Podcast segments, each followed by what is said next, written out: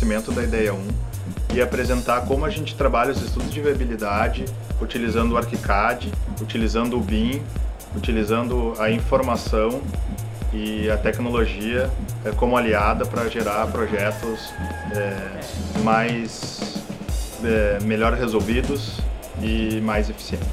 Hoje na segunda BIM nós vamos apresentar nosso método de trabalho de estudo de viabilidades feitos no Revit. Vamos iniciar mais uma segunda BIM agora.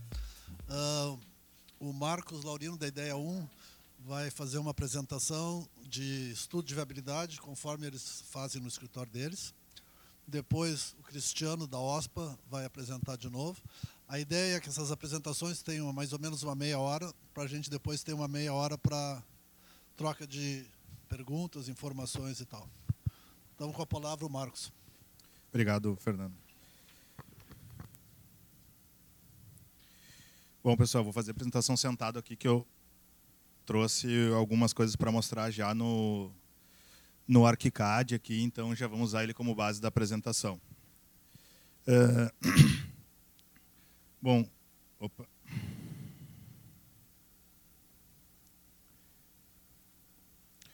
O Fernando já me apresentou, mas vou me apresentar novamente. Então, eu sou um dos diretores, sócio fundador da Ideia 1, Arquitetura. É, estaria comigo aqui a Christine Beck para apresentar. Ela teve um problema pessoal aí, eu vim representando ela. É, além de ser um dos diretores da Ideia 1, eu também fui o responsável pela implantação do ArchiCAD em 2011 no escritório. Então, é um tema que eu domino bem. Então, alguns não devem ter me visto aqui ainda nos grupos, mas eu participava desse grupo há um tempo atrás e estou voltando agora. Aliás, uh, me esqueci de dizer, tu é um fundador do grupo, né? É. Eu... Um afundador do grupo. Uh, mas eu também estou aqui representando um time, que é o time da Ideia 1, arquitetos, estagiários. Essa é a equipe que faz a mágica acontecer lá dentro. Para, uh, talvez alguns já nos conheçam, mas para falar um pouco dos nossos números, uh, a gente fez esse ano, está fazendo, é né, o ano que a gente faz 15 anos. É, temos aí um milhão e meio de metros quadrados já projetados em ArchiCAD. É um número bem expressivo. E a gente migrou em 2011, é, junto com o. Foi um trabalho que a gente fez através das BE aí com, com o grupo mesmo. Foi uma época onde todos os escritórios estavam estudando softwares e buscando a melhor alternativa para migrar. Alguns foram para Revit, alguns para ArchiCAD, mas isso aconteceu lá em 2011. É, e desde lá a gente fez uma migração completa. Então a gente passou a implementar, demorou acho que um ano e meio ali para passar todos os projetos, um ano, e depois dali nunca mais a gente voltou atrás. Então hoje nós somos 11 arquitetos, dois estagiários, uma auxiliar administrativa e um cara do render. Ali estão nossos contatos, se vocês quiserem.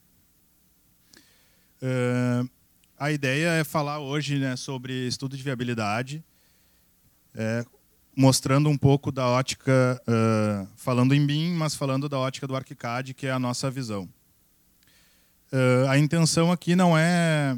Uh, não, não, não tem como a gente passar exatamente tudo como a gente faz, mas sim um, um pupurri das nossas crenças, do que a gente acredita, de como a gente faz e como o programa pode nos ajudar. Então, saio satisfeito se ao final desse evento vocês ficarem com um pouquinho mais de curiosidade sobre o assunto e sabendo um, um pouquinho mais do que é a capacidade, do que ele é capaz de fazer, é, do que o ArchiCAD é capaz de fazer e do que é possível fazer. É, mas não vou conseguir me aprofundar em nenhum tema, por óbvio, pelo tempo e pela complexidade em si. É, mas para falar de, de, estudo de viabilidade, é, eu preciso falar um pouco também do, do, do, que a gente acredita que é um estudo no escritório. Assim.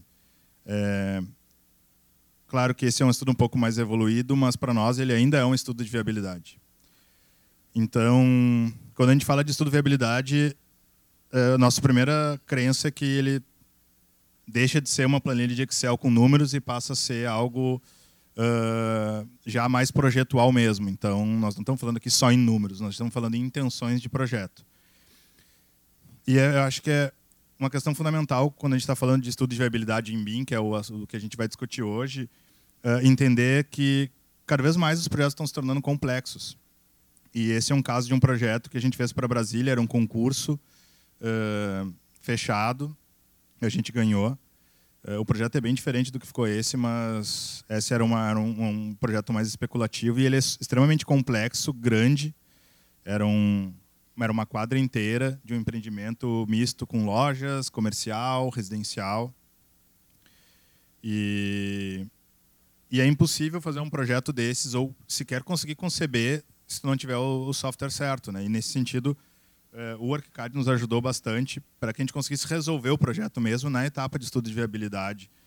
E, e a partir daí gerar toda a informação que a gente precisava. Então, mesmo aquelas imagens, elas saíram direto do ArchiCAD para o render, uh, só para botar em 3D Max e, e fazer uh, a arte final ali, mas toda a modelagem já saiu pronta.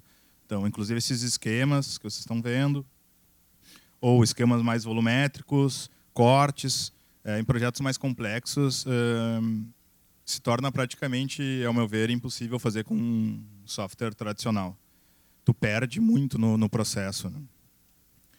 É, e aí, é, só para mostrar mais alguns projetos que a gente tem feito e que tenho certeza que fazer isso do método tradicional não seria viável. Não só pela parte técnica, mas também pela parte de concepção inicial, de como fazer fechar uma conta de um estudo de viabilidade multiplicando o tipo vezes a altura se ele é em diagonal. Né? É impossível fechar essa conta matemática. Né? Então, aqui um, um, exemplo de outro projeto que surgiu a partir. Se viabilizou em função da maneira como a gente trabalha. Né? É, Para entender como né, as coisas acontecem em corte, se essa altura vai ser o suficiente para eu contar como área e gerar as plantas em diferentes níveis conforme o prédio vai subindo. Né? Num, num estudo de, mesmo num estudo de viabilidade, a gente já precisa ter isso bem definido. Ou questões mais complexas, onde a gente tem prédio e casas junto e mistura tudo.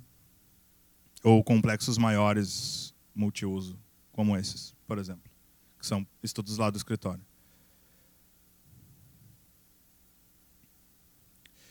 Bom, é, para falar um pouco de como a gente faz, é, vou mostrar um pouco de maneira rápida, já no ArchiCAD, é, um pouco do que, de como a gente faz. Talvez para quem conhece o ArchiCAD, algumas dicas vão ser úteis. Para quem não conhece ou utiliza Revit, já tem uma ideia do que, é capaz, talvez vai identificar algumas semelhanças.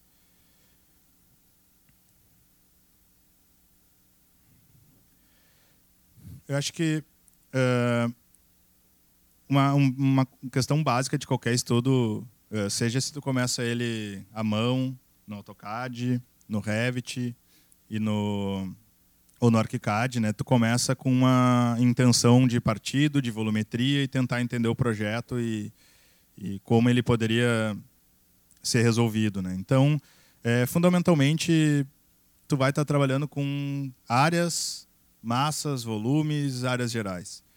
A diferença é que tu pode fazer isso de uma maneira mais inteligente uh, ou de uma maneira mais braçal, assim. E a gente escolheu fazer isso de uma maneira mais inteligente.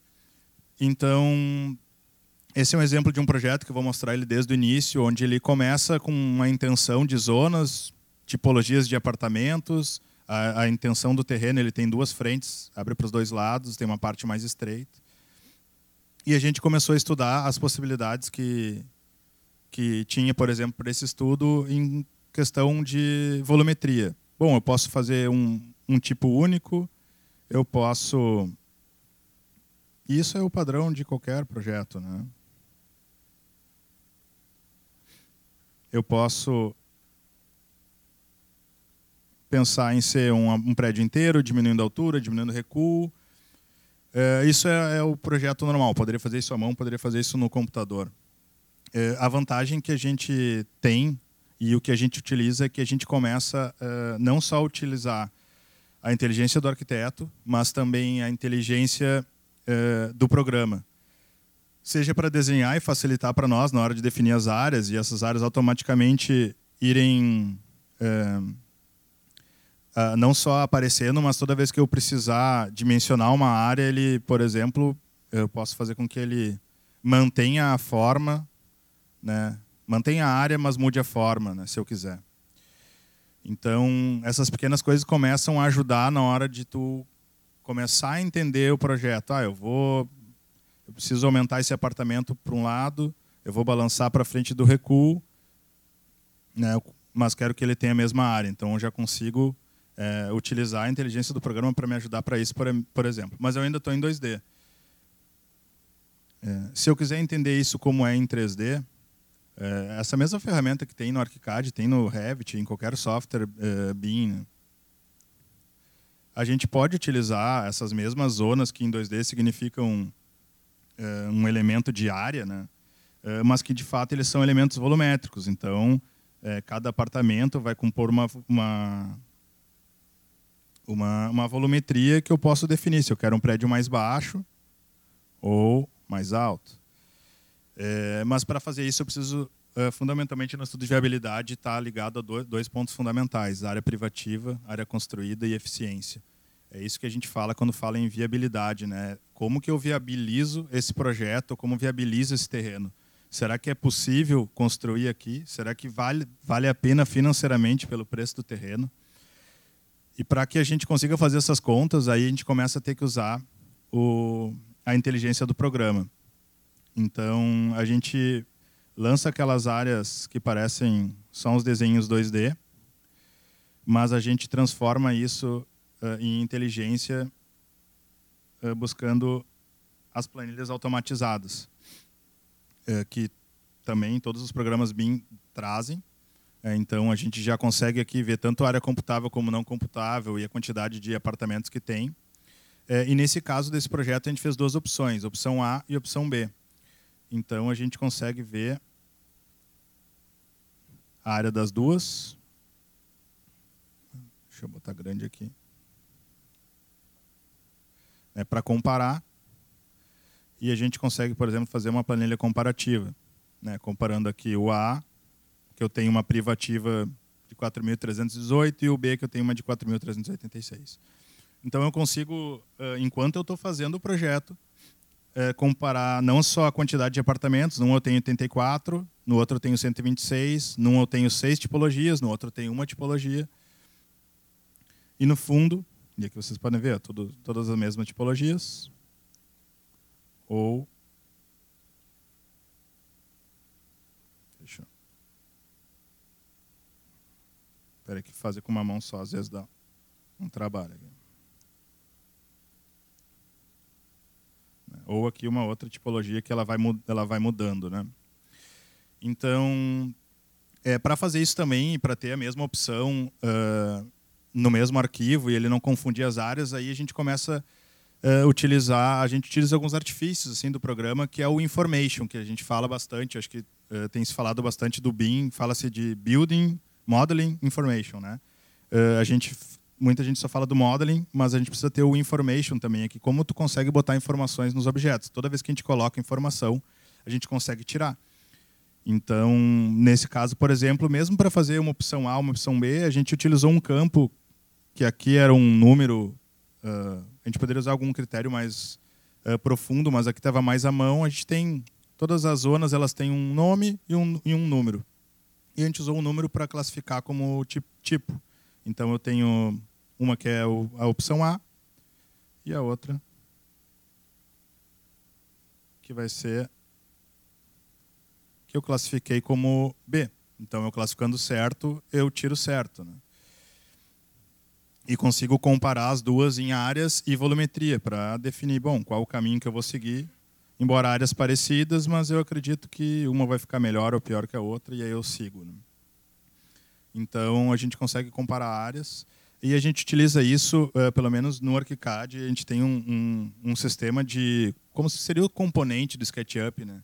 A gente, a partir desse projeto foi um projeto que meio que determinou o nosso ponto de corte, assim, onde a gente começou a utilizar muito mais o ArchiCAD mesmo que o SketchUp. Hoje em dia a gente usa muito pouco, quase nem usa mais, é, pela flexibilidade que a gente tem aqui. E a gente utiliza um sistema que, para quem utiliza ArchiCAD, talvez não conheça, que se chama Iceberg é, que no fundo a gente é, pensa o projeto como um iceberg mesmo. Existe o que está para fora d'água e o que está abaixo d'água. Então a gente cria todo um universo é, em pavimentos para baixo, onde a gente lança todas as, as coisas que vão se repetir, fica tudo no mesmo arquivo e depois a gente insere elas lá em cima como um componente assim. Então fica tudo dentro do mesmo arquivo, mas inserido dentro dele mesmo. Tipo Inception assim, origem, a origem, sabe? Então isso chama-se método iceberg e ele é super útil assim para se tu cria um material em um arquivo que está fora para depois inserir aqui, ele perde, dá muita confusão. Então dessa maneira a gente consegue muito rápido deixar ele otimizado. Quando eu vou visualizar, eu limito a minha visualização para ele sumir com a parte de baixo. Estou vendo o meu projeto e mas consigo trabalhar com ele todo lá embaixo. Eh, a gente utiliza também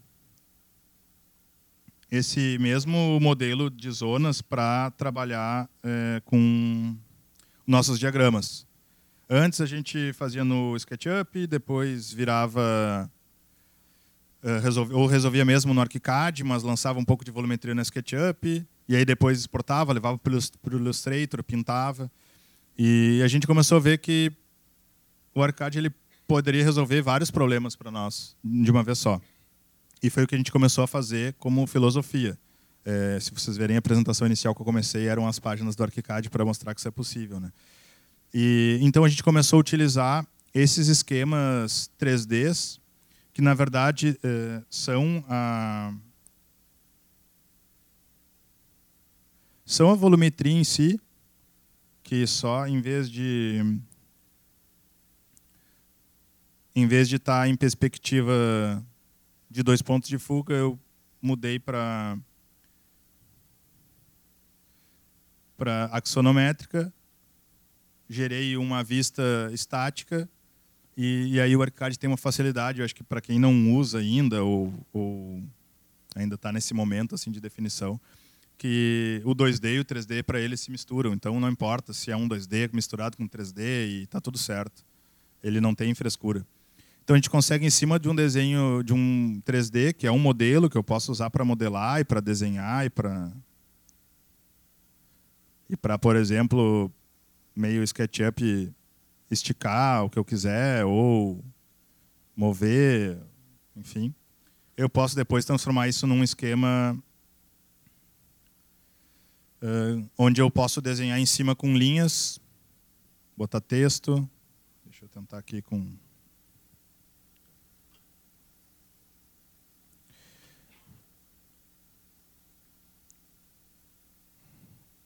Então eu posso, em cima desse desenho, adicionar novos desenhos.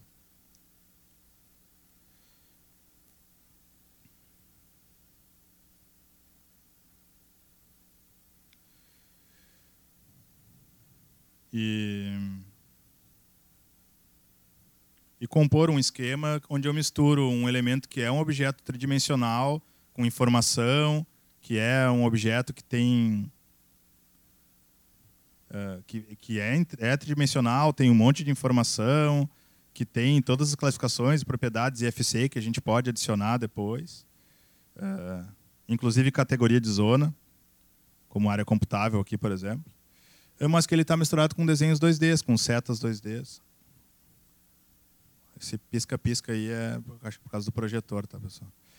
Uh, então, a gente consegue misturar muito fácil. E aí, uh, utilizar isso de novo para representação de projeto, sem ter que repetir. Assim, eu acho que é uma coisa que a gente começou a adotar no escritório e fez toda a diferença.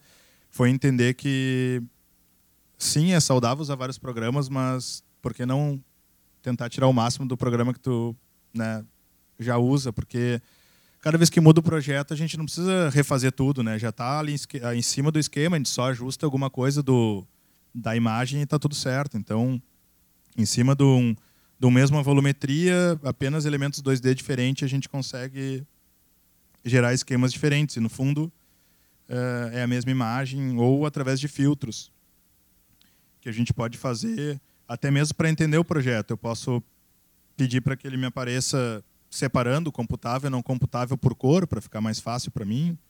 Ou né, deixa tudo branco. Ou deixa eu voltar num outro aqui que dá para ver melhor.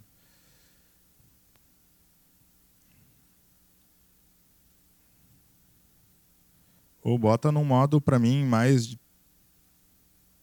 mais bonitinho assim para quando eu for fazer a planta esquemática, Mas quando eu preciso entender qual área é o que, eu consigo por cor definir.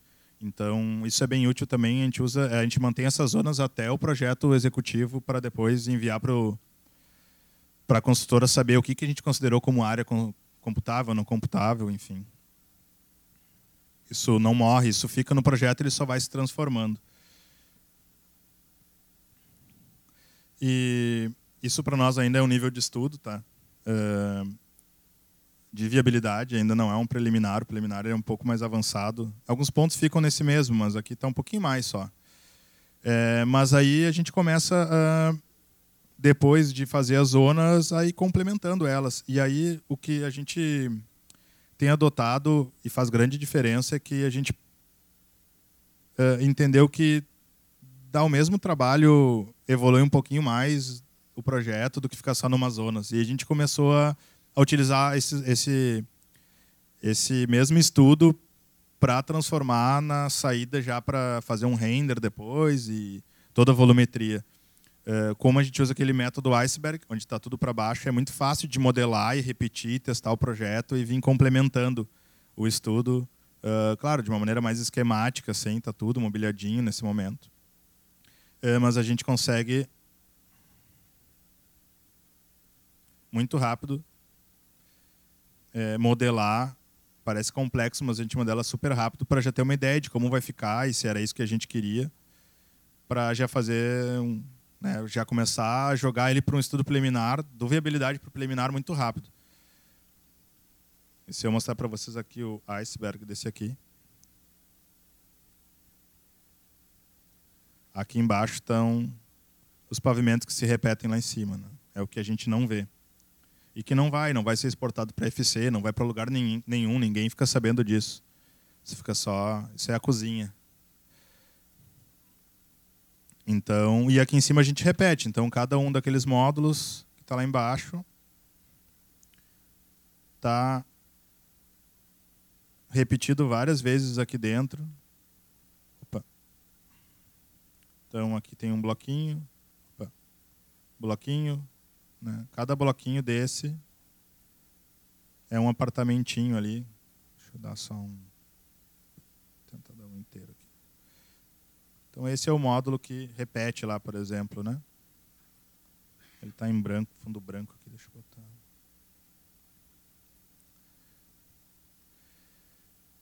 Então esse é o módulozinho que repete, vai repetindo. Eu só preciso fazer uma vez e muda em todos. Então é muito mais fácil, né? A gente trabalhar assim. E aí nos permite depois transformar ele muito rápido, já no estudo preliminar e, enfim, é, gerar as imagens que a gente precisa. Todas saíram direto do ArchiCAD, por exemplo, desse projeto. O, a modelagem, né? Depois foi renderizado. A gente só passa para o render daí. Mas é muito mais fácil modelar uma janela onde só diz o tamanho dela e ela está pré-definida do que ficar depois desenhando ela no SketchUp, por exemplo. Então, e mesmo num projeto complexo, né, cortes mais esquemáticos, claro que a gente não modela tudo, fica as coisas mais esquemáticas, tem alguns errinhos, não tem problema, ninguém nota isso. Às vezes a gente faz as plantas decoradas, daí já vira estudo preliminar, né? E, e como eu estava falando também, até para a gente fazer um controle das áreas, é, então a gente vem trazendo o estudo e contabilizando as áreas que ficam, que depois vão virar o projeto legal. Então elas vêm da viabilidade, depois viram, vêm, vêm no estudo preliminar, vão para o anteprojeto, viram o projeto legal e continuam no executivo para a gente ficar monitorando se as áreas estão atendendo né? de acordo com o critério de cores, bem simples, né? Área isenta, área não computável, computável. Então a gente busca que o mesmo projeto seja venha sendo alimentado e crescendo junto com o projeto, como o BIM deve ser. Né? E eu quero mostrar para vocês também um outro estudo, esse é em São Paulo, foi para a Tecnisa, onde a gente daí conseguiu explorar um pouco mais, aí já é uma apresentação, não vou usar o ArchiCAD, é, a questão gráfica. Assim. A gente usou, foi, ele foi todo pensado o estudo no ArchiCAD, e, e, todo o material que a gente gerou aqui veio dali, veio do ArchiCAD.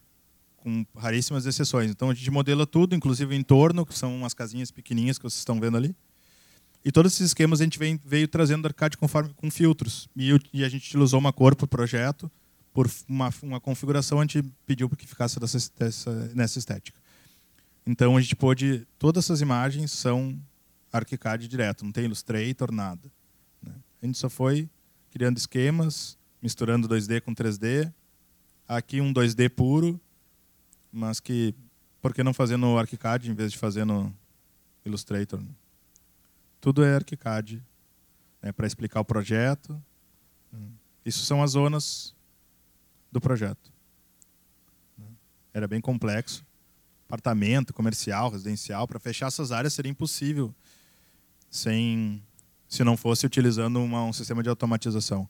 Porque 5 centímetros que tu muda num apartamento muda 500 metros quadrados num prédio inteiro. Então, é, é muito fácil de perder o controle. Assim. Um shaft que entrou, que tu descontou aquela área da área privativa, quando vê tem 500 metros quadrados a menos. Assim. Isso é a área que o consultor vende. Então, para tu ter esse controle, né, seja no estudo de viabilidade, manter isso até o, fim, até o fim, não vejo como não automatizar isso. Então, claro, aqui a gente é, admito que a gente foi um pouquinho a mais, assim. E aí modelou todo o projeto, mas todas as imagens a gente tirou dali. Como ela não estava bem definida, nem o projeto que a gente queria, a gente zoneou, criou uma linguagem meio esquemática e veio tirando as imagens dali para que eles entendessem. Mesmo a montagem das imagens, das referências, tudo veio do ArchiCAD. A única coisa que foi inserida depois no Illustrator foi esse fundo aí, meio colagem. Mas todo esse projeto foi modelado numa etapa que é a gente chama de estudo de viabilidade. A gente se passou um pouco, tá? Mas uma linguagem simplificada, quadrado, para eles entenderem tudo certo, para entender a complexidade que tinha o projeto. E viemos gerando diagramas mais esquemáticos, umas imagens mais conceituais, assim, sem ter que passar para outro software, renderizar e tal. E aí, se a gente tivesse que renderizar, a gente tinha que definir o que era cada material, e a gente não tinha a mínima ideia ainda do que ia ser mas a gente já veio para que eles entendessem, ah, a gente quer uma ambiência que tem uma passagem, um negativo, eles conseguem entender, né? Um terraço e tal. A relação com o entorno, onde é que estava. Super respeitando. Né? As plantas e alguns esquemas também. Tudo em cima, tudo em cima do ArchiCAD, usando sobreposição é, bota um quadrado por cima e está tudo certo. E aí vai explicando o projeto sem ter que montar num, num outro software. Né? É, não que eu seja contra outros softwares, a gente utiliza vários da Adobe. A gente, às vezes, num projeto, a gente vai no Illustrator, InDesign, Photoshop, 3D Max, uh, SketchUp também, ArchiCAD. Mas quando dá para resolver num só, a gente resolve num só. E aí vai plantas, mas dá para gerar esse tipo de coisa também. Uh, aqui ficou bem mais esquemático. Em alguns projetos a gente utiliza isso uh, um pouco melhor, que é uma plantinha né, em 3D cortado em altura, assim, para explicar o projeto. É algo que é muito fácil de fazer. Se tu modelar certo, botar os bloquinhos certo de, de é, mobiliário, é muito fácil de fazer depois. Então a gente vem construindo todo um todo todo o projeto a gente construiu é, em cima disso plantas daí. Corte. Também modelando as lajes, a gente repete e tem, né? E a planilha de áreas, que é o, o que os caras querem no final. Né? É, então, é, o, a, o, que a gente tem feito, assim, tentei ser de maneira bem objetiva, mostrar um pouco, assim, na é, tem a ver muito com o que a gente acredita um software ele pode, ele tem que ser utilizado até até o máximo que ele pode te dar, depois tu pula para o outro, né? Não dá para é, para ter preguiça assim. E, e, hoje a gente vê que uh, independente se for assim, a gente, óbvio, a gente utiliza ArchiCAD, eu vou sempre falar bem do ArchiCAD, eu adoro esse software, mas independente qual for, assim, eu não eu não vejo como hoje é, conceber um projeto não precisa nem ser tão complexo como esse esse aí que eu estou mostrando, alguns maiores mas mesmo um projeto menor. Não consigo ver como conceber é, ele sem ter algum tipo de automatização. É, no fundo, assim, para contar um pouco do histórico, o, a nossa, o grande fator que fez a gente mudar, procurar o que, que é o BIM e precisamos automatizar as coisas foi é, uma vez que eu estava sentado contando as esquadrias de um projeto, dividindo porta por esquerda e direita. E, nossa, eu fiquei duas horas fazendo e fiz duas vezes deu dois números diferentes, assim. E eu falei, não, não dá, né? Não dá para fazer de forma manual. E eu vejo que ficar calculando na calculadora também não tem mais como. Hoje a gente gera uma planilha automática, até mesmo para a prefeitura, e linka é, esses números que gerou da, da automática de uma maneira que, como a prefeitura quer ver, ok? A gente faz outras somas, mas a, a origem é automática. Né? Mudou alguma coisa, exporta de novo, está tudo certo. Então, desde o estudo de viabilidade até a etapa final, a gente tenta automatizar. Não automatizamos tudo. É óbvio ninguém é perfeito. O BIM ainda, mesmo que a gente usa desde 2011, nossa, tem muita coisa para fazer. Mas onde a gente pode automatizar, a gente automatiza. É, pessoal, era isso. Muito obrigado. Depois estou aberto a dúvidas aí. Valeu.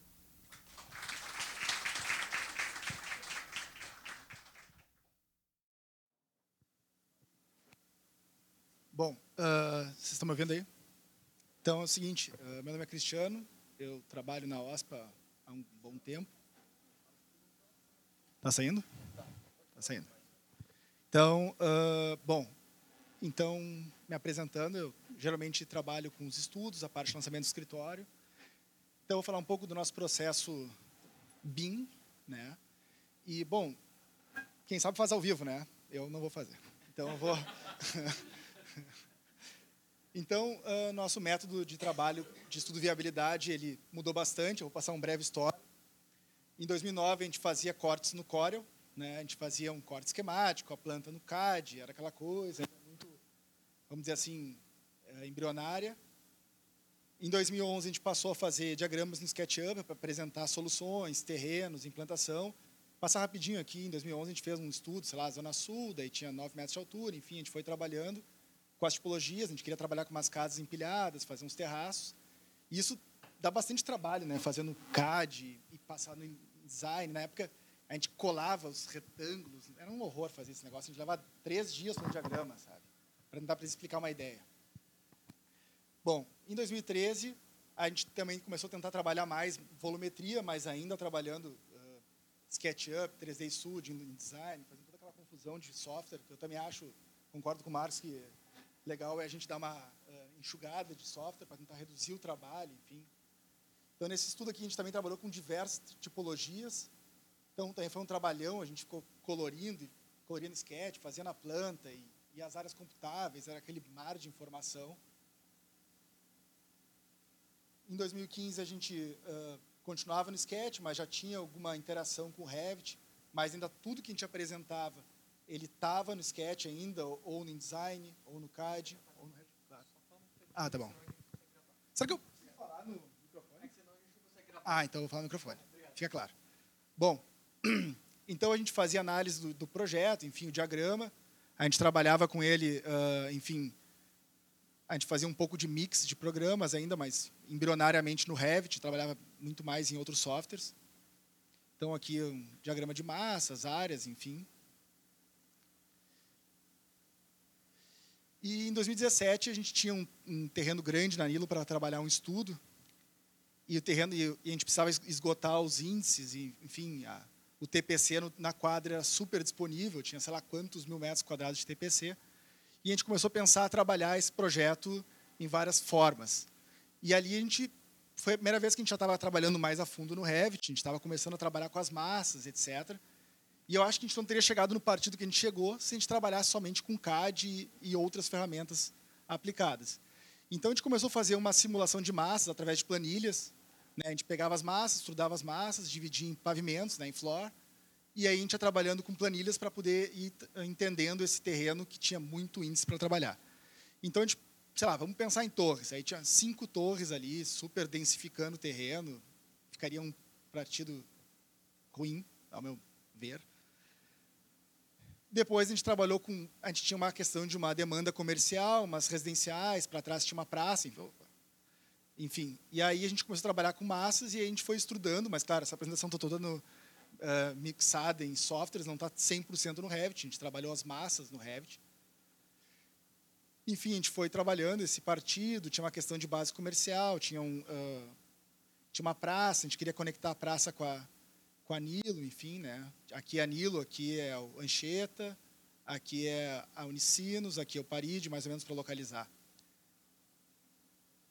E aí a gente começou a trabalhar com massas, a gente começou a trabalhar assim, tipo, assim, de baixar aqui tantos pavimentos, orientando o norte, ventilando melhor as, esse, esse partido, enfim.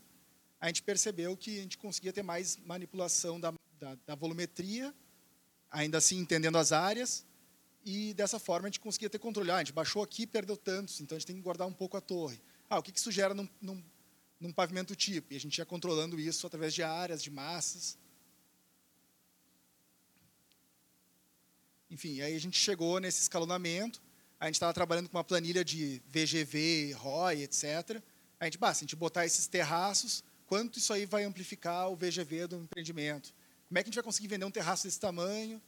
Daí a gente conseguia tomar decisões mais rápidas em função do produto, enfim. Aqui tem um vídeo que acho que não roda.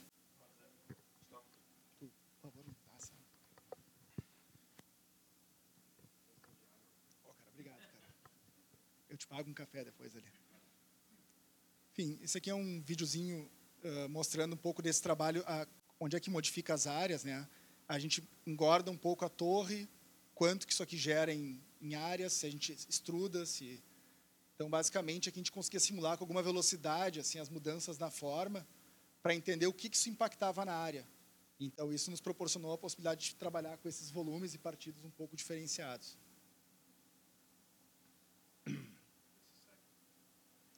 Aqui foi um, só uma imagem final do projeto, que infelizmente não foi para frente. Ainda em 2017, a gente, uh, seguindo nessa, nessa ideia de trabalhar e buscar otimizar o VGV, com, por exemplo, terraços, etc., a gente pegou e trabalhou nesse projeto, imaginando ele em módulos, que módulos eles seriam. Isso tudo a gente foi trabalhando em massas. Claro que essa apresentação não está no Revit ainda, mas a gente estava trabalhando e entendendo essas áreas e como é que isso poderia otimizar, como é que a gente juntava três módulos para ter um, uma unidade 2D, dois módulos 1D, um, um, módulo estúdio, e essa relação de circulação e de verticalização do, do projeto. E aí a gente foi trabalhando com isso e a gente vai planilhando isso junto nas schedules do, do Revit, vinculado às massas e floors, enfim. A gente acaba conseguindo ter essas respostas mais rápidas, a gente levaria bem mais tempo fazendo à mão. Naquele estudo em 2011, que a gente mostrou que tinha os terraços, era um saco ficar computando as coisas e ah, mudava um pouquinho, quando é que mudava, a gente tinha que fazer na mão, aqui a gente consegue muito mais fácil manipular com massas essas decisões. Diagrama ainda colorido no design. E aí a gente, não, vamos fazer tudo no Revit. Vamos trabalhar com todo estudo no Revit, vamos simplificar, limpar software, enfim, facilitar a nossa vida. Só que o Revit ainda é, tem algumas coisas meio travadas, assim, né? As fontes ficam meio duras, enfim, algumas coisas que a gente ainda está trabalhando para qualificar. Mas é possível, sim, fazer todo um diagrama no Revit. Aqui foi embrionário, o primeiro diagrama que a gente estava fazendo todo no Revit. Trabalhando com escalonado, gerando terraços na, na tentativa de qualificar a eficiência do empreendimento, uh, qualificar, o, aumentar o VGV do empreendimento para justificar a forma, mas também justificar o, a potencialidade de venda do terreno. Então, aqui o diagrama todo gerado no Revit, enfim, né, as planilhas do próprio Revit na época, ali ainda bastante embrionárias, enfim. Como é que a gente separava os tipos, tinha diversas unidades diferentes, aqui ficou meio cortado, mas a gente tinha diversas unidades diferentes, buscando as próprias schedules do Revit. A gente ia trabalhando com com, ah, nas sheets, montando essas planilhas e linkando todos esses objetos. A gente tem, a gente acabou adquirindo o V-Ray para Revit, e aí o primeiro render que a gente fez direto do Revit mesmo, trabalhando com texturas no Revit, não foi assim maravilha, mas era uma maneira de de repente sintetizar os uh, sintetizar isso aqui é um estudo de massas, a gente não tem planta ainda, é só a volumetria a gente colocou umas esquadrias, se não me engano, as aves também. Tudo a gente acabou colocando. Acho que só esse cara aqui não, né? Esse cara não, né? Bom, enfim, a gente está tentando ainda. Então, tipo, a gente está tentando simplificar o nosso trabalho num software só. Acho que isso não, não facilita no sentido preguiçoso, mas um pouco também, claro. Mas, assim, para a gente ter mais domínio da ferramenta e buscar extrair o melhor delas dela no, no, uh, no resultado final. Tá? E agora, em 2019, a gente tem uh, evoluído bastante no que, uh, nos diagramas que saem do próprio Revit. A gente está trabalhando com empreendimentos também, gente, com as massas a gente consegue trabalhar as áreas, telhados, enfim, rooftops, etc. A gente consegue trabalhar direto no Revit. Grande parte desse diagrama está todo no Revit. Uh, e essas axonométricas também a gente está gerando via Revit direto, com texturas, enfim. Acho que as pessoinhas, as árvores não vieram do Revit nesse caso aqui, só para dar uma feitada, mas já poderia ter alguma coisa ainda.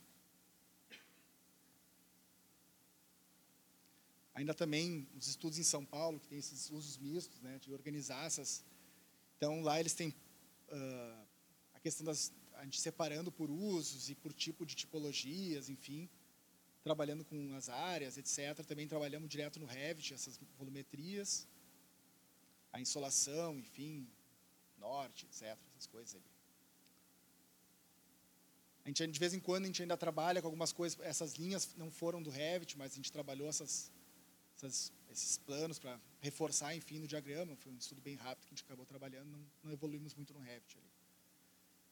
E agora discutir algumas ferramentas que a gente usa para chegar nesses, nesses uh, vamos dizer assim, nessas, uh, nesse material que eu apresentei anteriormente.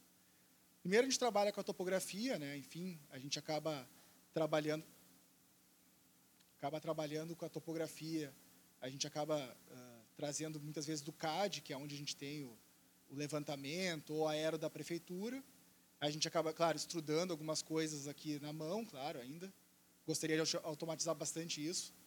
É, uma, é uma, um trabalho que a gente tem já tentado fazer, essa automatização de, de trabalho braçal mesmo.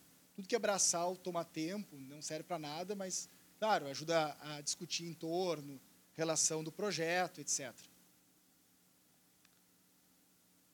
E as massas. Aqui as massas é onde a gente trabalha num projeto, é, essa questão de áreas, a gente começa muito embrionariamente ainda trabalhando massas gerais, a gente faz aquele, aquela conta de padeiro, ah, a gente precisa ter, ah, o terreno tem tanto de área, o índice é tal, uh, dá para comprar solo criado ou não, enfim. A gente tem essas condicionantes, a gente faz essa primeira conta de padeiro e a gente aplica ela na volumetria do terreno. Pra, ah, vamos trabalhar tudo com estúdios, ah, sei lá, vamos tirar alguns estúdios aqui e gerar alguns terraços. Ah, vamos ver o que acontece se a gente corta esses terraços aqui. Ah, isso aqui acaba, a gente não tem condições, sei lá, de de fazer terraço, então preenche tudo. E aí a gente vai trabalhando e testando essas formas de uma maneira bem rápida para ver o que faz sentido. Né? Essas decisões têm que fazer sentido matematicamente. E ainda no Revit a gente consegue setorizar, ou, ou, vamos dizer, colorir, né? conforme a área dele, a gente consegue trabalhar essas informações para, tipo, ah, essa aqui são as tipologias, onde é que os apartamentos se repetem, onde é que não, a área se repete, enfim. E aí nisso a gente acaba trabalhando e chegando a algum conclusão, né? Sobre as áreas, não é muito diferente do ArchiCAD, pelo que eu vejo. A gente trabalha com as áreas ali em cima, constante no projeto, para entender, ah, aqui é o primeiro lançamento, a gente ainda não botou a areazinha de sacada, mas está feito ali na munheca, ali, né, para a gente conseguir trabalhar essas áreas de maneira embrionária. E aí, a partir daqui, a gente vai avançando, eventualmente para plantas e para projeto legal, etc. sei lá, a gente, a gente trabalha a taxa de ocupação, a área permeável, tudo da mesma forma. E aí, isso a gente acaba extraindo essas informações nas schedules. A gente já trabalhou alguns padrões para tipo, já botar ali a área do terreno, se pode ou não solo criado, para eh, a gente já ter os números base, essa conta de padeiro já vindo no Revit, a gente não precisa ficar lembrando ou fazendo à mão essas, esses números. Né? E já fica registrado no arquivo, etc. Então, a gente já tem uma... vai trabalhando conforme é possível na automatização dessas informações que são braçais. Enfim, aqui a gente consegue ver as áreas totais por pavimento, por exemplo. A gente consegue ver, ah, aqui a gente chegou tanto de área. A gente consegue trabalhar separando se é área privativa, se é área isenta, se é área não adensável, se é uma área não adensável condominial ou se é uma área não adensável privativa. Tudo isso a gente vai, vamos dizer, te guiando ou vai, enfim, informando ao software isso. Aqui algumas outras, alguns outros exemplos que ficou bem ruim de ver, na verdade, né? Mas...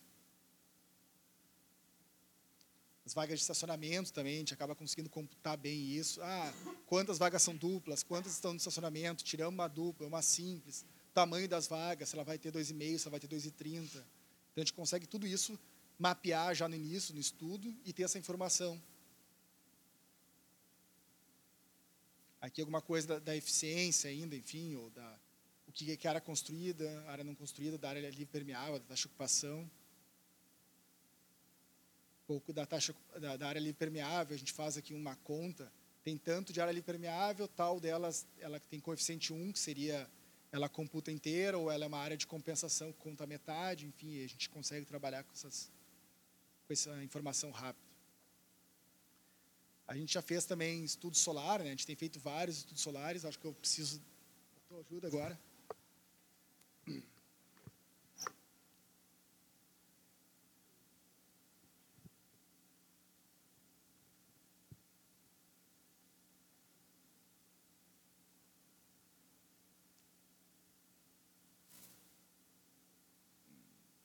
algo ocorreu.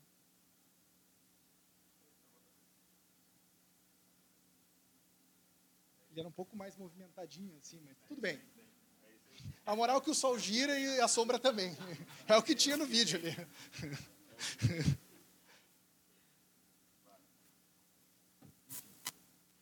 Funcionou perfeito esse. Então vai lá. E aqui eu queria puxar um pouco uh, de algumas coisas que a gente está trabalhando para evoluir no software, enfim, nos estudos, nos projetos em geral, né? A integração de dados, como a gente puxar dados de forma automática para o programa, sabe? Para a gente até reduzir o erro humano, né? Enfim, por exemplo, buscar parametrização das formas, parametrização, cruzar com Big Data, né? enfim, com inteligência, com, com informações que tem na internet, como é que a gente junta elas, como é que a gente trabalha isso? A gente está lá no escritório, hoje a gente tem um cara que é meio data science, e, e a ideia é justamente tentar integrar as informações. Por exemplo, sei lá, a gente há anos busca essa questão do walkability. Tem um site chamado Walkscore, que a gente vai lá, põe o terreno, endereço, qualquer endereço do mundo, e ele entende lá, ah, sei lá, essa região aqui tem um monte de serviços, comércio, etc. É uma região muito caminhável. Então, nessa região, a gente por exemplo, poderia optar para não ter vagas em todos os apartamentos. Por exemplo, hoje a gente faz assim, a gente pega esse slide e monta manualmente, né? Porque a gente extrai essa informação, vai lá, entra no site, põe o endereço, nananã, e aí monta a informação. Ah, tipo, ah, esse endereço aqui, ele tem um walkability de 98, que é super alto, então a gente entende que daqui a um pouco, dependendo do produto, a gente poderia não ter as vagas. Isso tipo é uma maneira de cruzar, sei lá, intuição, conhecimento do, da região como informação, na verdade, relevante. Pô, aqui, nesse terreno, a gente pode não ter vagas mesmo. Então, beleza, só verificado, cruzado com outras informações. A nossa ideia é puxar essas informações, inclusive assim, ó, entender, ah, essa região tem uma, um excesso de, por exemplo, tem um excesso de apartamentos, dois dormitórios à venda, tipo, centenas, milhares. Cara, se eu for fazer mais um empreendimento de dois dormitórios, talvez seja mais um naquele meio. Mas a gente está pensando, pô, o que a gente pode tentar colaborar com conhecimento uh, e com informações talvez já estejam disponíveis na internet ali, entre, sei lá, Zap, Orulo, entre outros, para a gente tentar cruzar essas informações e tomar a melhor decisão possível do projeto. Não só a decisão, ah, porque eu decidi aqui, acho que acho que aqui dá. Esse tipo de empreendimento sempre dá nessa região, sabe? Até quando não dá mais. Então, para a gente ser mais assertivo, né, menos intuitivo, muitas vezes, a gente tenta buscar informações que, vamos dizer, sei lá, que qualifiquem a nossa informação ou o nosso partido. O próprio DM Web, né? Todo dia a gente vai lá na DM Web, olha o terreno, vê se tem DEP, vê se tem EPAC, vê qual é a condicionante do terreno, vê todas as informações. Seria muito melhor se a gente já conseguisse, de alguma forma, extrair isso com rapidez e com precisão, para não errar, ou, eventualmente, para tomar menos tempo, é menos clique, etc. Então a gente tem trabalhado para tentar como parametrizar e como puxar isso para o software direto. Ainda não estamos com isso é, funcionando, mas espero em breve estar acontecendo. Mesmo o GeoSampa também, que também é um site bem legal, que é o de São Paulo, que ele tem muita informação também disponível e tal, e como trazer isso para o projeto, como essa informação entrar, cruzamento das manchas, se é uma área de tombamento, se não é, enfim, todas essas informações já puxar os índices, sei lá, os gargalos, os, os itens que a gente tem que ter atenção e tal. Então a gente tem buscado tentar automatizar as planilhas. Alguns números a gente já consegue, outros ainda não. Enfim. E um pouco de como a gente está pensando em fazer isso. Né? Ali no escritório, eu até não apresentei, mas o escritório ele é um escritório de arquitetura que ao longo do tempo também foi crescendo em engenharia. A gente tem um núcleo de arquitetura e engenharia e que a gente, antes a gente separava ali na engenharia, ali na arquitetura. Aí para a gente tentar juntar o pessoal, a equipe ficar coesa, a gente chamou de design, sei lá, projetos. E a gente tem uma empresa também chamada URME que trabalha com crowdfunding, enfim, com, uh, com de certa forma financiamento, enfim, né, projetos. Só que nisso ele acaba a gente tem que buscar muita inteligência de mercado, muita informação, e a gente quer cruzar essa informação do URB somado a projetos, a gente quer trazer essa informação para o Place, que é, sei lá, nosso novo setor, a gente está criando uma nova empresa, na verdade, que é uma empresa que vai, que vai ficar, os estudos de habilidades vão estar todos no Place. Né? E eles que vão trazer negócio para arquitetura. E o URB vai nos ajudar a trazer, através do Data Science, Big Data para imputar nas decisões de projeto. A gente quer trazer parametrização, sei lá, integração de informações e cruzar isso tudo no Revit. Como é que a gente está fazendo isso? A gente está tentando ainda. A gente ainda não tem isso 100% funcionando. É, nem perto de 100%. Mas chegaremos lá.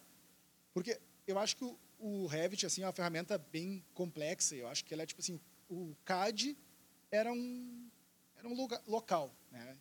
E o Revit, que é onde eu tenho conhecimento, é um universo. Assim, ele tem possibilidades mil e a gente consegue trabalhar integrando outros softwares com ele para trazer essa informação, para trazer qualidade, trazer dados, trazer precisão e rapidez para a decisão. Então, a, o nosso estudo de viabilidade, a gente tenta trabalhar muito com a massa, vinculada a números e vinculada a informações do local, para tentar trazer, assim, uh, vamos dizer, cruzar as informações, cruzar dados, cruzar conhecimento. Então, uh, basicamente, esse é o nosso método de trabalho. A gente trabalha dessa forma no, no Revit e tenta integrar o máximo de softwares ou informações possíveis no próprio Revit. Mas ainda a gente tem outros softwares uh, satélite, digamos assim. E é isso.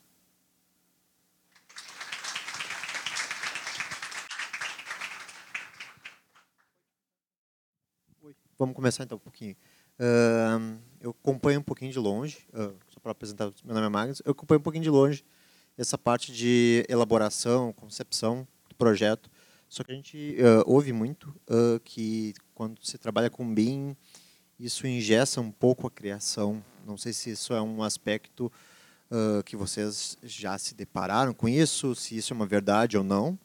E também como é que a parametrização foi uma palavra que vocês usaram bastante. Como é que isso aí implica durante a criatividade do projeto, durante isso auxilia a parametrização, a parametrização acaba auxiliando vocês na, na criatividade da elaboração do conceito do projeto ou ela acaba uh, como eu posso dizer assim é bloqueando ou uh, tomando espaço da criatividade no momento que eu vejo vídeos da Autodesk ou coisa assim com inteligência artificial elaborando formas geométricas malucas e volumes de prédios inimagináveis, uh, que pegariam um espaço do, do, do, concepto, uh, do cara que concebe o projeto, se é que me entende.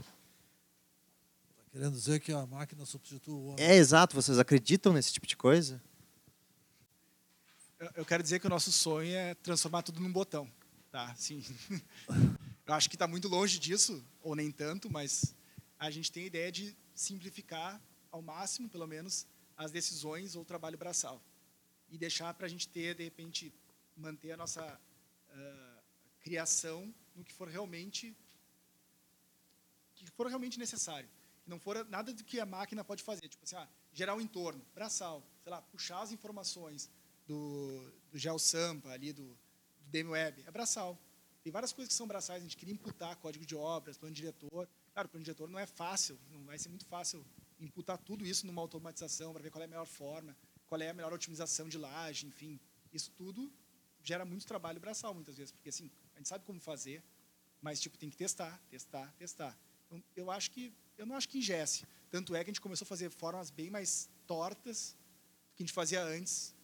Antes a gente era bem purista ali na regra. Ah, viu que escalonar dá mais VGV? Ah, então vamos escalonar tudo aí. Vamos fazer agora, vamos testar. E é isso a gente vai trabalhando. Eu acho que não ingessa, não. Eu acho que ingessa mesmo era quando a gente não conseguia mexer no software. Assim. Isso engessava. É, a minha visão é que são momentos diferentes. Eu acho que no, num primeiro momento, e acho que todo mundo passa por esse momento, ele ingessa. Quem começa usando acha que é pior. Ah, eu perco a liberdade, assim como riscar a mão e ir para o computador. Né? Mas depois tu começa, quando dominar, tu começa a entender que ele te ajuda, como o Cristiano falou, e acho que a gente mostrou aqui, nossos projetos também se tornaram muito mais complexos. assim. Hoje em dia a gente até brinca lá no escritório, bah, oh, que bom, consegui ter dois tipos nesse projeto, que legal, sabe? Porque começa a ser tão fácil mudar e, e, e tu ter mudar com controle que fica mais complexo. Então no final liberou é, liberou nossa criatividade, pelo menos assim eu acredito, porque eu não preciso mais ficar contando porta, agora eu posso pensar em projetar. Mas, é, com relação à parametrização assim, e questões mais avançadas, assim, é, eu ainda sou meio cético com certas coisas. Assim, eu acho que vão acontecer daqui a muito tempo. Disseram que em 2000 os carros iam estar voando, né? não, não deu ainda. Né? 20 anos se passou e não estão voando. Então, acho que para projeto vai ser mais difícil ainda. Eu acho que, como o Cristiano falou, talvez algumas coisas mais ligadas ao information, assim, informações, vai facilitar, vai automatizar. Mas se hoje a prefeitura não consegue nem pegar um conta um, um, um processo de papel levado de uma mesa para outra, imagina disponibilizar dados. Então, acho que isso ainda vai demorar muito. Eu acho que é, a gente é, ficar esperando que o software dê isso é, a gente vai esperar sentado um bom tempo. Então acho que a gente tem que se virar com o que tem hoje. É, a gente estudou algumas coisas de parametrização para fazer alguns painéis, Grasshopper e tal. É legal, funciona, mas assim, a ponto de tu automatizar um plano diretor e ele já dá o plano de massas automático, nossa, é, é muito complexo, são muitas variáveis. É, eu conheço um software que faz isso, custa, sei lá, acho que 60 mil reais uma licença. E eu não me lembro o nome agora tem que buscar no HD aqui lá no fundo, mas ele faz assim para estudos e tal, é super avançado, mas ainda é super limitado porque é, não resolve tudo assim, né? É, então acho que talvez a gente vai chegar num ponto com um pouco mais de informação de ele dar os bonecos possíveis iniciais e tu a partir dali vai transformando assim, como hoje, como hoje o Cristiano estava falando, ah, faz a conta de padeiro, ah, tantos pavimentos, eu subi, dá 10 pavimentos de 500 metros quadrados. Tá, se eu tirar um pouco de cada pavimento, vai ter que virar 11 ou 12.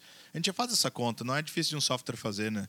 Hoje eles não fazem assim sozinhos, com automação fazem, mas eu não acho que vai tirar espaço nem nada. Acho que pelo contrário, liberou a criatividade. Hoje em dia é muito mais fácil projetar, ao meu ver.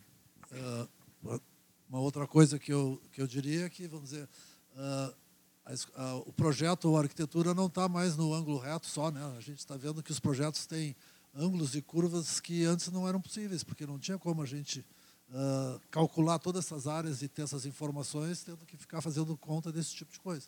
Então, eu vejo que essa tecnologia está trazendo muito mais liberdade.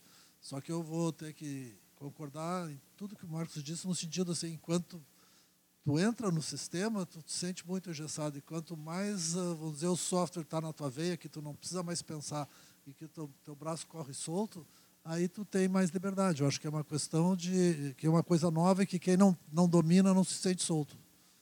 Não, eu não acho, não concordo nada. Eu acho que não tranca nada. Bruno, tu quer dizer alguma coisa? Tu que trabalha com as parametrizações lá?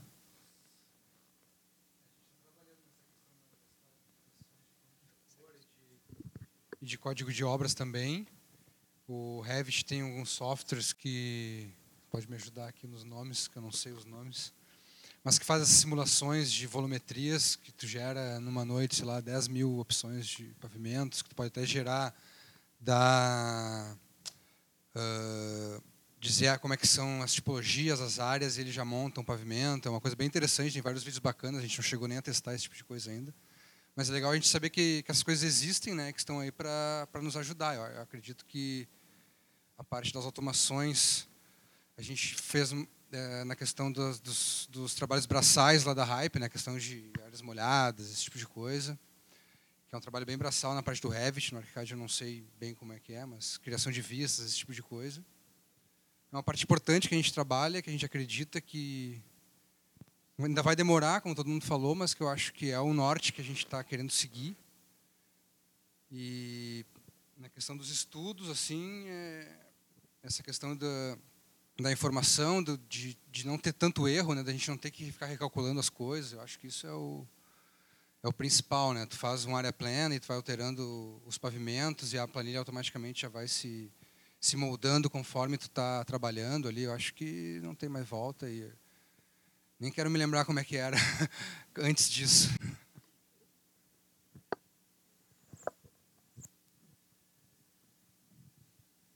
E aí, pessoal, ninguém se anima mais aí? Por favor. Boa noite a todos. Uh, eu tenho uma pergunta com relação ao tempo, né? Geralmente essa fase de estudo de viabilidade é uma é uma etapa muito rápida, né? Que a gente tem que dar uma resposta cada vez mais rápida. Aí eu queria perguntar então para vocês uh, como vocês lidaram com essa questão do tempo e, o, e da resposta e o tempo para montar toda essa estrutura, né? Isso foi uh, tranquilo? Demorou quanto tempo dentro do escritório de vocês? Começa então. Uh, bom, óbvio que tem todo um ponto de implantação, de software, e dominar, enfim. A gente fez isso relativamente rápido, em um ano. Estava tudo migrado, tudo lindo, ArchiCAD 100%. Isso com relação à migração. Mas é na, mesmo depois de migrar, e até tu dominar mesmo e saber o que tu está fazendo, demora um tempo. Então, no início, como qualquer coisa na vida, tem uma curva de aprendizado. E aí fica mais demorado. Vai ficar. Mas depois de um tempo, essa curva inverte. Hoje, a gente leva o mesmo tempo para fazer um estudo que a gente uh, levava antes, só que a gente entrega muito mais. Cada vez a gente entrega mais. assim. Por isso que eu, talvez vocês tenham olhado alguns estudos e dito, ah, mas isso aí é um estudo preliminar. Não é. A gente cada vez a gente entra mais e mais porque sobra tempo. Se eu automatizo algumas coisas, me sobra tempo para fazer outras. Assim. Então hoje a gente com o mesmo tempo a gente entrega muito mais. É, é engraçado assim no escritório. Às vezes é, um cada estudo novo a gente olha, pá, o cara fez um esqueminha a mais aqui e tal. Vou fazer também e a gente começa a puxar é, um puxa o outro assim. Então hoje a gente leva o mesmo tempo e faz mais.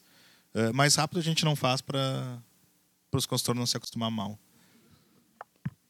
Mas quando aperta, vai, né? Se precisar, vai. não, eu, eu, acho assim, eu acho que tem uma, uma questão ali, a, transição foi de vários e várias tentativas. Ah, é o CAD, é, exportava do, do Sketch para o CAD, para o Illustrator, e fazia todo um caminho. Eu acho que isso, na verdade, a gente tem que ir com as armas que tem naquele momento, sabe? Se tu não sabe tanto aprofundar no Revit, faz o resto onde tu souber. E aí, aos poucos, vai pegando. Ah, isso aqui eu podia feito no Revit. Ah, isso aqui eu podia no Revit. Quando tu vê, faz tudo no Revit. Ah, isso não ficou tão legal no Revit, a gente faz outro lugar daí. Eu acho que a questão é justamente testar, errar, testar, errar e ir caminhando ali, vendo, ah, onde é que eu posso melhorar? Onde é que pode ficar mais legal? O que, que isso aqui pode ficar mais interessante? Como é que eu posso melhorar essa informação? E é isso no, tentativa e erro ali. Eu acho que não, tem muita regra, não. Eu acho que tem uma coisa importante também. Esses softwares, todos, eles não estão prontos, nenhum. Então, a cada ano, cada nova versão, eles melhoram muito. Então, antes ficava meio ruim, aí num outra, na outra versão, bah, solucionaram, agora ficou bom. Então, é, é, então é natural, assim, no início talvez a gente não fizesse algumas coisas porque ou era muito pesado gerar um 3D, um esquema com corte em 3D, às vezes era meio pesado, tu não gera. Cada vez está mais rápido, está mais fácil, então o software vai evoluindo, vai melhorando, e aí tu consegue explorar mais, assim. O arcade tem um render interno que é super bom. A gente não usa porque, sei lá, nem sei porquê. Mas já usei para testar e fica bom, assim. Então, talvez daqui um dia a gente vai estar tá usando. A gente ainda não usa. Mas é que eles vão melhorando, o software melhora muito, assim. Cada, cada versão é incrível, assim, o salto que dá. Não tem fim, assim. É, e hardware também, né? Porque a gente já bateu no teto de hardware várias vezes, assim. Tanto de software de hardware, assim. Chega num limite de projeto que não vai. Não adianta. Tu tem que encontrar caminhos. Assim. Então, conforme o hardware avança, o software avança e a gente vai indo todo mundo junto. Assim. A gente está meio que num.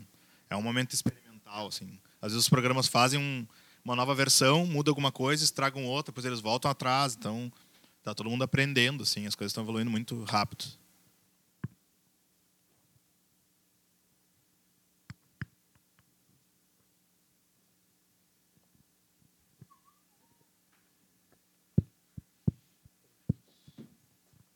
Boa noite. Você está ouvindo? Um, na verdade, eu gostaria de perguntar sobre o workflow de ambas as empresas, como é que funciona a organização interna de todo esse processo com relação ao pessoal. Quem cria, como é que distribui as tarefas internas, aplicando o BIM e o, a função de todo mundo trabalhando no mesmo arquivo. Como é que é o dia a dia de vocês? Vai lá. Pode começar. Bom, uh, não sei se eu vou saber te responder certo isso, mas se é o que tu queria ouvir, na verdade. Mas, assim, uh, como é que a gente faz? A gente, a gente um pouco o pessoal que trabalha com os estudos do desenvolvimento dos projetos. Tá? Isso para conseguir dar uma resposta rápida, muitas vezes, ali, né? Tipo, sei lá, ano passado a gente recebeu 20 terrenos em novembro, sabe? Foi um Deus nos acuda para conseguir analisar todos os terrenos. E ali no desenvolvimento dos projetos, depois que ele entra, muitas vezes a gente, a gente fez o estudo não tinha ainda topográfico. Daí a gente acaba começando do zero aquele arquivo, justamente para agora tem o topográfico, consegue, porque a gente muitas vezes pega o terreno ali do aéreo da prefeitura, né, para fazer o modelo inicial de curva de nível, etc. Bom, aí uma vez entrou na, no processo de trabalho, ali a gente vai desenvolver o projeto e aí dependendo da escala do projeto, enfim, se tem ou não complementares, porque muitas vezes a gente já começa a trabalhar junto com a engenharia, é, e, e, geralmente aquele Deus nos acuda, começa a trabalhar quatro pessoas no, mesmo, no arquivo, é aquela sincronizada, tem que sincronizar. Sincroniza aí, libera, avista, não sei o quê. Mas, na verdade, a gente vai se acomodando ali. Eu acho que é tranquilo, assim, funciona, funciona bem, assim, no geral. Poderia ser melhor, mas funciona bem. Mas vocês têm, tipo, um gerente de projeto, arquitetos que se reportam a ah, esse tá. gerente? Sim, Como é que funciona a, a gente tem uma estrutura nesse sentido. A gente, antes, basicamente, todo mundo era meio tudo, assim. Né? O cara era projetista, era coordenador, era especialista, era manager, sei lá, era falava com o cliente, enfim. Com o tempo a gente acabou splitando isso. Então, na verdade, a gente criou uma estrutura onde a gente tem estudos de habilidades, que a gente chama de novos negócios ali, o pessoal dos novos negócios, né, eu, no caso, e aí também a gente criou uma estrutura onde tem o projetista, tem os coordenadores que trabalham junto com compatibilização dos projetos, né, verificando normas e toda aquela coisa legal, assim, normas e coisa. E aí depois a gente tem duas figuras. A figura do especialista, que será um especialista, digamos, de cada disciplina da arquitetura, sou eu ou a Carolina, lá no escritório, e a gente acaba sentando junto com todos os projetos ali, e, ah, vamos desenvolver essa planta, vamos desenvolver essa fachada, vamos resolver essa escada, enfim, o que tiver na frente ali. E tem a figura do manager, né? que no caso ele, a figura do manager ele, ele é, ele é, é sei lá, é a visão do escritório para fora. Ele vai lá, fala com o cliente, ele prospecta novos negócios, ele chega com um terreno, por exemplo, o Milani é manager lá no escritório. Então ele vai lá, faz uma reunião, busca um terreno, leva para a gente, a gente se desenvolve junto, que o manager, a gente considera que o manager seja o cara que olha para fora e o coordenador que olha para dentro do escritório. Né? O coordenador está controlando prazos junto ali com o manager, cronograma, etc. E o manager ele está fazendo essa figura externa. Ele vai lá, faz reunião com o cliente, vai lá, defende a ideia que a gente montou lá dentro, enfim, ele participou junto. Então, a gente tentou explitar um pouco em posições o, o escritório. Hoje, a gente está funcionando dessa forma. A gente está trabalhando e eu estou achando bem legal o jeito que está indo. Assim, na verdade, está essa questão de ter o coordenador, um cara que está olhando mais a compatibilização, um cara que está olhando mais para arquitetura, outro cara lá que está aqui, ó, correndo, que é o cara que está no projetista ali, por exemplo, e o manager está lá negociando lá. O cara, ah, o cara quer, o cara quer cagar a fachada lá. Daí o cara vai lá e a gente, não, não, vamos trabalhar junto, vamos sentar isso aqui, vamos organizar e tal. Então, mais ou menos a seguinte, essa, essa estrutura. Então, na verdade, o Novos Negócios hoje ele também ele lança muitas vezes projetos. Que tem vezes que a gente começa um projeto, estudo preliminar, faz render e ainda nem fechou nada, enfim. Então, nesse momento, a gente tenta trabalhar nesse, nesse setor né, insustentável, né, que na verdade é o que gera projeto para todo o resto do escritório. É mais ou menos assim que a gente funciona. É, vou, vou, nosso, nosso sistema é, já, já teve vários, assim, a gente está sempre mudando. Né? Mas hoje a gente também a gente tem uma pessoa que é responsável por, por captação de novos negócios, mas o, o escritório é dividido em criação e arquitetura, assim, uh, em geral. Então, o projeto ele entra para a criação, a gente tem uma equipe que tem geralmente fica um coordenador para o projeto. Uh, quem vai ser o coordenador depois no desenvolvimento do projeto já cola nessa pessoa. É o que a gente tem tentado fazer. Então, quem vai depois desenvolver o. Porque um estudo demora um mês e um projeto demora um ano e meio. Então, já colam essas duas pessoas, o projeto passa da criação para desenvolvimento. E a gente tem coordenadores de projeto que fazem também o atendimento junto ao cliente. A gente não separa atendimento e coordenação de projeto. Quem coordena, atende. Uh, e aí tem arquitetos que são mais júnior, assim, tal, que dão suporte, mas os coordenadores fazem atendimento e toda a relação complementares. E com relação ao workflow, acho que falando também, já que a gente está falando de BIM, software, a gente teve um tempo atrás que a gente fazia, os, os projetos eram lançados no início uh, de uma maneira mais expedita e mais porca mesmo. Azar mostrou, ficou bonitinho ali. E depois dava um puta de um trabalho pegar esse projeto e ir arrumando ele. Às vezes tem que zerar ele, porque ah, ficou muito zoado, assim, tem cota quebrada, sei lá, essas coisas assim.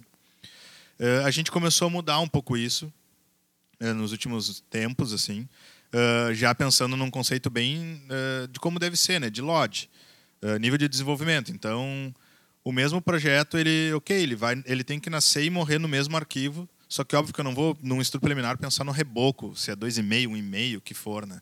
mas aquela parede ela tem que poder ser transformada nisso depois. Então a gente aumentou a responsabilidade é, da criação de, cara, tu tem que lançar já pensando mais certo. Não é parede de 25, não existe parede de 25. Tu já vai lançar ela com 23, tá? Se ela virar 22, 21, tudo bem. Não existe parede de 25. Então a gente já começou a fazer as coisas nascerem mais certo.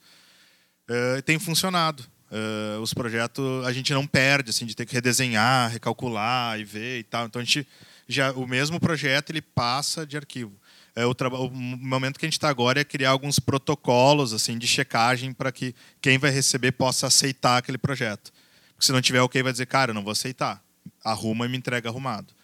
Então para dividir a responsabilidade. Mas a gente mudou isso. Antes não era assim e dava muito trabalho. E aí tu volta aquele trabalho burro de bah, lançar duas vezes a mesma coisa. Então a gente está tentando trazer mais certo. Uh, acabou uh, sendo bom porque quanto mais assertivo tu é no início, mais certo é que o construtor lá, que é com quem a gente trabalha, a construtora, vai aprovar, porque se sente seguro, está todo mundo seguro, e a coisa anda e muda muito menos, e tu aproveita e segue e vai tudo lindo até o final. Mais ou menos isso. A gente sempre usa Teamwork. Sempre que é o. Eu não sei como é que chama no Revit, mas todo mundo junto no mesmo arquivo, tudo junto e misturado. Workset. É, a gente usa. É Teamwork no ArchiCAD. Várias pessoas trabalhando no mesmo arquivo, se comunica, tem um chatzinho, dá para fazer revisão do arquivo. Ah, revisa isso aqui e tal. Manda umas mensagenzinhas assim, fica subindo. E, e, hoje a gente tem utilizado bastante acesso remoto, assim. Tipo, às vezes eu estou em Garopaba e acesso o arquivo. A gente tem uma pessoa que trabalha que está também em Santa Catarina, tem outra que está em casa e acessa o mesmo arquivo e se conversa, a gente se liga assim, ah, olha o arquivo aqui, vou marcar para te equipar, faz um quadrado vermelho, assim. Então a gente tem usado bastante isso agora do trabalho remoto, assim, de pessoas em outros lugares, a gente está trabalhando no mesmo arquivo. Tem que ter só uma internet boa, o resto vai tudo certo. Uh, esse arquivo vocês trabalham remoto, cada uma cidade, é via servidor interno de vocês, é via algum software, algum site específico? Não. Como é que funciona via dentro do próprio ArchiCAD? Cara, vocês eu... têm o teamwork que ele funciona na... Uhum. Eu, embora eu entendo bastante de computador, assim, alguns arquitetos são nerd, eu não entendo muita coisa, assim, eu não sei como a mágica acontece, tá? mas a gente usa o Teamwork, mas a gente tem o pessoal da TI faz um acesso VPN, eu não sei fazer. Eu sei que eles fazem, e aí a gente acessa o servidor, porque o servidor tem Arc, ele tem, do Teamwork ele tem o um endereço, né? O servidor tem lá, vai ser um código lá que é o caminho dele. Só que para acessar ele tem que estar tá liberado lá, tá? Então eles fazem esse acesso no computador de quem vai usar. E eu acesso como se eu estivesse dentro do escritório. Só boto o endereço ali do servidor, meu nome de usuário e acesso. É assim, só tem que ter internet boa porque todo envio, toda vez que tu faz algo, tu tem que enviar ou tem que receber do servidor. Ele envia a diferença, né? Esse, envi, esse enviar e receber depende da internet dos dois lados, né? Então, geralmente, lá no escritório a gente tem uma dedicada. Né? A VPN é dedicada, então. É, é um link dedicado, tá. fibra isso, ótica. Isso, é e... isso é o que faz a diferença, tem que ser é, dedicado. A gente tem um link fibra ótica, e... mas não é muito caro, não, tá? É... E aí tem que ter uma internet bom onde tu tá, porque senão cada enviar e receber de alteração demora meia hora, né? Se é rápido, eu, por exemplo, quando estou em Garopaba, tenho também 20 mega fibra ótica, é na hora, assim, parece que eu estou no escritório. Então tá, então acho que nós vamos dar por encerrado então o dia de hoje. Agradecer então ao Cristiano e ao Marcos pela apresentação e até o mês que vem então. Obrigado a todos.